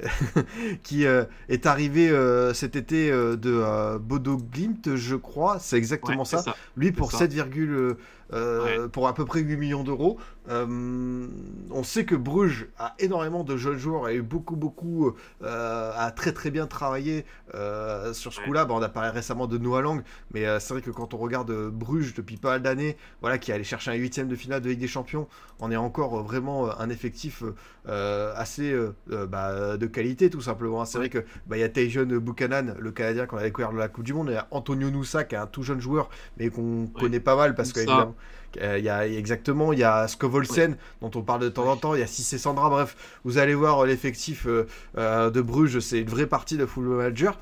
Qu'est-ce que tu peux nous dire sur ce, ce milieu de terrain euh, et justement son, son apport potentiel à, à cette équipe de Bruges? Bah, lui, je pense qu'il va falloir le surveiller de très très près parce que euh, là où Rasmussen, c'est quand même un pari du SG, c'est un joueur qui, était bon euh, dans son championnat, mais qui éclaboussait pas le championnat non plus euh, plus que ça. Voilà, c'est un petit pari. Là, Vetlesen, bah, le prix de façon en témoigne. hein. Là, on est sur un joueur où j'ai de très très grosses attentes pour lui à Bruges. On est sur un joueur qui va jouer plutôt 8, je pense. Euh, voilà, avec Van Aken euh, devant lui en 10. Et on est sur un joueur, enfin, moi je le, moi je le trouve monstrueux. hein. Euh, il a aucune faiblesse. Bah, déjà, il, arrive là, il s'est adapté. match de qualification, il met déjà un but. Enfin, il fait, un- il fait des très bons matchs. Donc ouais, c'est un 8 un peu comme Rasmussen en fait, c'est un 8 assez, un 8 assez complet, un artilleur, voilà, qui aura pas peur de tirer, qui risque de mettre des sacrés golazo. euh, je pense. Euh, vous allez voir passer des, euh, des vidéos de lui dans la saison, je pense, de, de qu'il va marquer. Euh, et ouais, lui, à- ouais, au Club Bruges, avec l'effectif qu'ils ont, le Club Bruges qui a quand même fait une saison assez décevante, hein, euh, parce que le Club Bruges, vu l'effectif qu'ils ont, normalement, ça doit être champion, euh, un peu les doigts dans le nez euh, en Belgique. Je veux dire, ils, sont, ils ont quand même une masse salariale euh, qui est largement supérieure à tous leurs concurrents. Il n'y a aucune photo, euh, aucun débat possible. Donc, saison quand même assez, euh, assez décevante. Donc, j'ai hâte de voir ce que ça va faire là cette saison. Est-ce qu'ils vont être capables de repartir du bon pied avec Ronny Delia en plus? Euh, Pour ceux qui suivent un peu la Belgique, euh, les clubs quand même en Belgique, il y a quand même pas mal d'animosité entre eux. Il y a Ronny Delia qui était, sub- qui était coach du Standard de Liège, euh, qui est parti un peu par la petite porte euh, de manière un peu subtile pour rejoindre le club Bruges. Euh, et du coup, le coach du club Bruges qui a rejoint le Standard. Donc ils ont fait un transfert de coach. Euh, à mon avis, le match Club Bruges Standard de Liège cette saison, euh, si vous avez moyen de le regarder, regardez-le parce que je pense que sur le terrain euh, et dans les tribunes, Ça va y aller. ça va être ah ouais, ça va être le ça va être le folklore. hein. Ça va être très très intéressant. Ah non, tu nous as fait un beau teasing et c'est vrai que, enfin, tu l'as dit euh, même dans le chat, hein, il y a, euh, il y a Vids et il y a El Chalutier qui disent, euh, est-ce que vous pouvez nous parler de Skora, cet ailier euh, polonais qui a aussi rejoint un club. Enfin, Ouais. je, je vais voir la, la feuille de transfert, c'est vrai qu'il y a des transferts euh, assez impressionnants pour un club belge au niveau des dépenses, mais c'est vrai qu'au niveau de la profondeur d'effectif et tu l'as dit, hein, la masse salariale, enfin, il y a beaucoup d'internationaux. C'est vrai Ah que ouais. club Ah ouais. C'est- une machine assez impressionnante. hein. Ah ouais, ouais, ouais, la- la- le- les, les finances et tout, ouais, ils sont largement. Et d'ailleurs, le fait de pas se qualifier pour la Ligue des Champions, ça va leur faire un peu mal. Donc, je pense que là, s'ils se requalifient pas pour la Ligue des Champions cette saison-là, ça va être, euh, ça va être tendu pour eux au niveau financier quand même, parce qu'ils ont ouais, beaucoup de masse salariale. Ils se basaient beaucoup sur les revenus de Ligue des Champions, qui leur permettaient bah, de mettre un peu les autres équipes dans le rétro. Et là, maintenant, tu as des équipes de- qui bossent bien, comme Genk, l'Union Saint-Gilloise, euh, bon, Anderlecht et euh, Anvers, c'est un peu, un peu plus compliqué. Euh, faut qu'ils se qualifient absolument pour la Ligue des Champions, sinon ils, vivent un peu au-dessus de leurs moyens, quoi.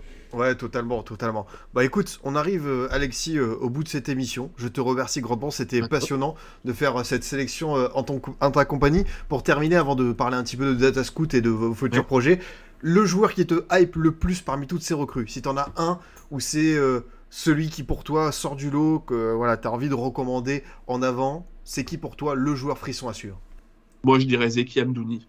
Ok, Ouais, parce qu'en plus, j'adore l'équipe de Burnley, j'adore Vincent Compagnie, ce qu'il a fait à Burnley. euh, J'adore leur équipe, Sarouri, Benson et tout, c'est des joueurs que je kiffe. Donc j'ai très, j'ai vraiment envie de voir ce que Burnley va faire. Là, en plus, premier match de la saison, là, ils jouent Manchester City, donc ils rentrent directement dans le bain. donc j'ai hâte de voir ce que ça va donner, parce qu'en plus, c'est pas avec compagnie que ça va mettre le bus, etc. Ça va jouer au foot.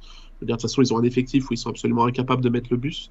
Donc ça va jouer au foot. Donc euh, contre le City de Pep Guardiola, euh, le, comme premier match de la saison, je pense que ça va être très très euh, très très intéressant à suivre. Ah, tu l'as très bien vendu. Tu l'as très bien vendu. C'est vrai que j'ai envie aussi de hâte, de voir ça, hâte de voir ce, ce, Burnley de retour en PL avec Vincent compagnie à la baguette. merci beaucoup encore une fois Alexis d'être venu. Dans ah, merci à toi. Hein, c'est cool. Ouais, bah, franchement, euh, j'ai découvert plein de joueurs. C'était vraiment une, discussion euh, hyper intéressante. Euh, pour poursuivre un petit peu, est-ce que tu peux nous parler voilà, de, des projets de Data Scout dans les, dans les jours, les semaines à venir, les trades que vous préparez? C'est quoi un petit peu la projection sur, sur l'avenir à court, moyen terme? Alors en vrai, au niveau des threads, etc., de la création de contenu euh, sur Twitter, on essaye plutôt de s'adapter à l'actualité, donc c'est assez mmh. compliqué de prévoir ce qu'on va sortir, parce qu'au final, on essaye, voilà, quand il y a des rumeurs de transfert de joueurs dans des clubs de Ligue 1, on essaye de répondre justement à la demande des gens qui sont, euh, quel est le profil de ce joueur, etc. Donc on surfe plutôt sur l'actualité, euh, donc c'est assez compliqué de prévoir ce, de, sur quoi on va, de quel sujet on va, on va parler. Après, dans la globalité, bah, nous, notre objectif, c'est de continuer de bosser avec des clubs, des agents. Donc, s'il y a des clubs qui veulent avoir euh, pas forcément justement des clubs de Ligue 2 nationale ou même à l'étranger en Belgique, euh, etc., qui veulent mettre un premier pied dans la data, qui ont besoin de rapports, d'algorithmes pour les aider dans leur recrutement, bon, on est dispo. Et pareil pour les agents, si des agents veulent euh, soit aider leurs joueurs à, à progresser, à identifier ses manques, etc., ses axes de progression, mais aussi ses forces, et, pour, et aussi rédiger pardon, des des rapports de valorisation. Voilà, quand un agent va voir un club, euh, maintenant je sais qu'en 2023, ça se fait de plus en plus d'apporter un rapport euh, statistique parce que ça rentre de plus en plus dans les mœurs et les clubs euh, sont peut-être plus à même de signer des joueurs si l'agent amène un autre, parce qu'en général ce que font les agents c'est qu'ils amènent des dossiers avec de la vidéo. bah maintenant les agents aiment bien apporter des rapports statistiques, ça permet que le club est tout en main et de montrer un peu les forces, les forces du joueur. Bah, nous c'est notre objectif en tout cas. Bah voilà, très très belle description, euh, encore merci. Il y a Phénoméno qui demande où est-ce qu'on peut suivre les championnats belges et hollandais. Est-ce que toi tu as des tips? Bah, j'ai des tips, euh, mais j'ai pas trop le droit de le dire en, public, quoi. Non, le championnat belge, en plus, il était diffusé sur One Football, si je dis pas de bêtises, euh, la saison dernière, et je crois que c'est plus le cas. Je crois qu'ils ont arrêté. Donc, et le hollandais, je sais pas du tout sur quelle chaîne il était dispo en France. mais ouais, ouais, moi je les regarde, mais voilà quoi. Bon, écoute, on, essaiera de, trouver ça euh, à, l'ancienne. En tout cas, encore euh, merci Alexis. Voilà, on a fait un beau tour d'horizon pour tous les fans de Football Manager, de Bon Petit Gazon, de Sonrar. On a épluché les, les, profils, les potentiels pépites. C'était super de faire ça en ta compagnie. Merci encore d'être venu. Ah, merci à toi, Adrien. C'était super cool de pouvoir échanger là-dessus et de pouvoir parler des, euh, des championnats un peu moins suivis dans les médias mainstream. C'est vraiment, c'est vraiment très sympa de faire ça, je trouve. Bah écoute, il n'y a pas de problème, ce sera toujours le cas euh, ici. On essaiera vraiment de s'ouvrir le, le, max le plus, euh, possible. Voilà, euh, cette émission va être disponible en replay. pour ceux qui arrivent, on fera aussi l'habituel format podcast sur SoundCloud, Spotify, Deezer, Apple, etc. Et on se retrouve dès la semaine prochaine. Je vous annoncerai voilà, le thème de l'émission quand, quand, quand, ce sera bouclé. Voilà, on se retrouvera en stream comme toujours. Et puis j'ai plus qu'à vous souhaiter une très bonne journée, très bonne soirée. À très vite.